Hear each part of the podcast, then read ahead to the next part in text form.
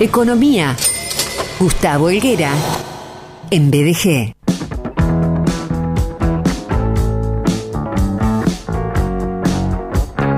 Hola, licenciar querido. Hola Sergio, querido, ¿cómo estás? Buen día, buen miércoles para ustedes. Bueno, también para vos, licenciado atómico, eh, el licenciado Gustavo Elguera, licenciado en Economía, también deportista amateur récord internacional. De eso vamos a hablar eh, en otro momento porque queremos aprovechar los minutos para el informe económico de la semana. Licenciado querido, nos hablaste anteriormente de los ajustes de septiembre, su dinámica, su progresión, su incidencia, cómo nos afectarán el bolsillo los seis ajustes ajustes que en principio habrá para septiembre. Este contenido está disponible en podcast BDG, el audio de la columna de la semana anterior y hoy llegás con un paralelo. Plan Austral Plan Primavera, año 1986, cuando fueron lanzados estos planes y eh, ¿qué, ¿qué, similitudes y paralelismos encuentran aquellos planes, Austral y Primavera, con, con nuestro presente, cuáles fueron los ejes centrales de aquellos planes que volvemos a repetir, cómo terminaron y en qué seguimos fallando. Te escuchamos con total atención.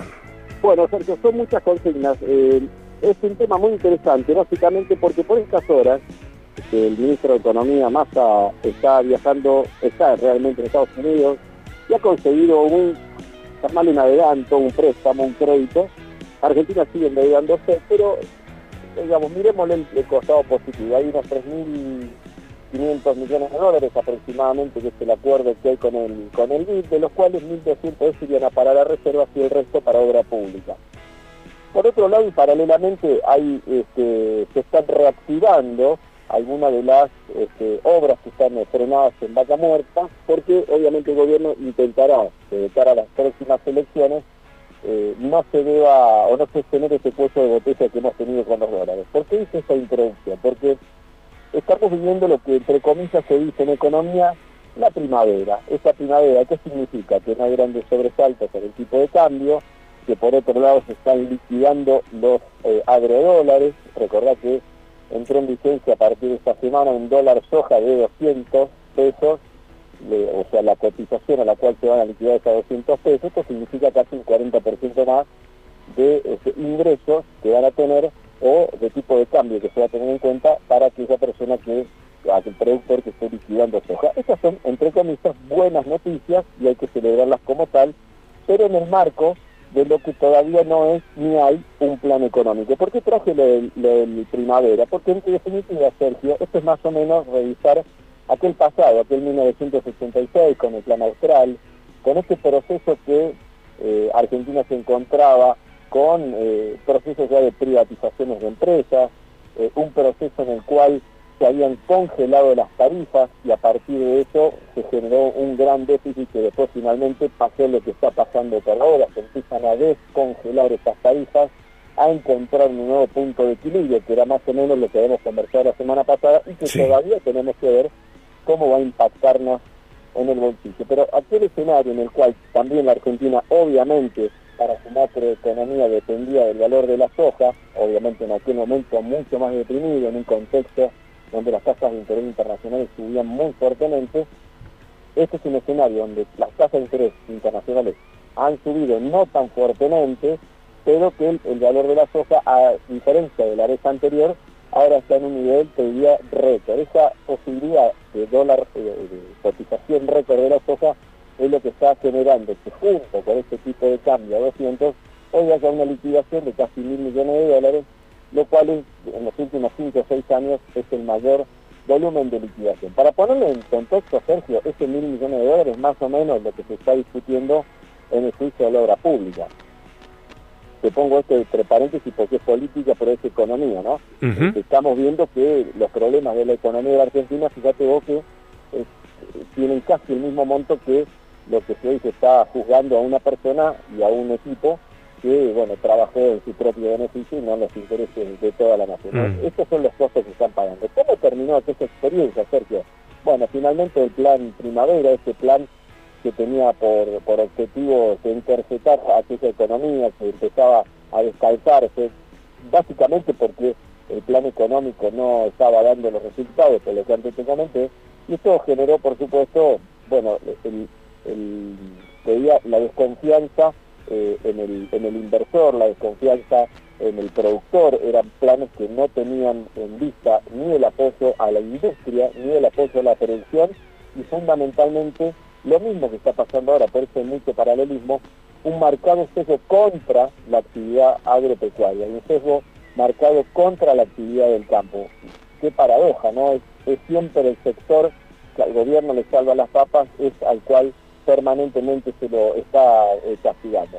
decía, ¿cómo terminó esa experiencia? Bueno, el plan primavera falló, aquel plan primavera que duró tan solo meses, se diría casi semanas, terminó en el proceso de aquella este, hiperinflación del año 1989. Y el paralelismo con aquello y con esto, para no creer este, que esto que estamos viviendo por estas horas es una panacea, cuando sentimos que eh, la cotización del dólar no está en su máximo expresión, sino al contrario está bajando algunos centavos, esto quiere decir que trazando el paralelismo con aquella vez, en aquel momento y en este la Argentina se encuentra con un conjunto de medidas que temporalmente pueden dar un mejor resultado, pero el problema de fondo se sigue siendo que no está presentado, porque no está trabajado y tampoco consensuado, un paquete de reformas, esas reformas que se llaman las estructurales, por ejemplo, este, que el Estado sea más chico, gaste mejor, eh, la reforma impositiva, la reforma laboral, bueno, todo ese